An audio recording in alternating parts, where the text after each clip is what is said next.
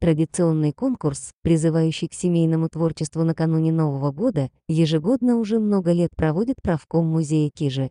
В 2019 году в конкурсе приняло участие 38 человек.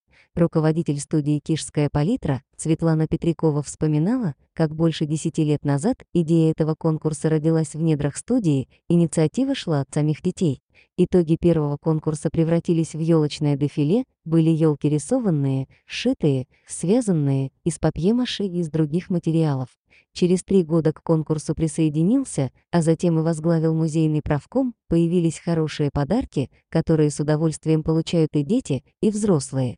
Сегодня их вручал профсоюзный лидер музея Кижи Юрий Протасов.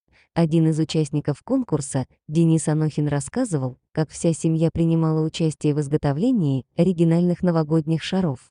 Мама, папа, сын до полуночи придумывали, мастерили, клеили, украшали. Музейный конкурс объединяет и сплачивает семьи.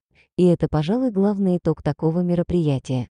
В семье Юрия Протасова сделали снеговика из отходов, и это логично, ведь Юрий Геннадьевич всю жизнь борется за спасение Земли от экологической катастрофы. Пластик, брошенный как попало, загрязняет нашу планету, пусть еще послужит в качестве неповторимого елочного украшения. В конкурсе «Новогодний сувенир» 2019 приняли участие многие дети сотрудников музея Кижи. Впрочем, и сами сотрудники с удовольствием занялись творчеством. В последние дни декабря мы все становимся немного детьми.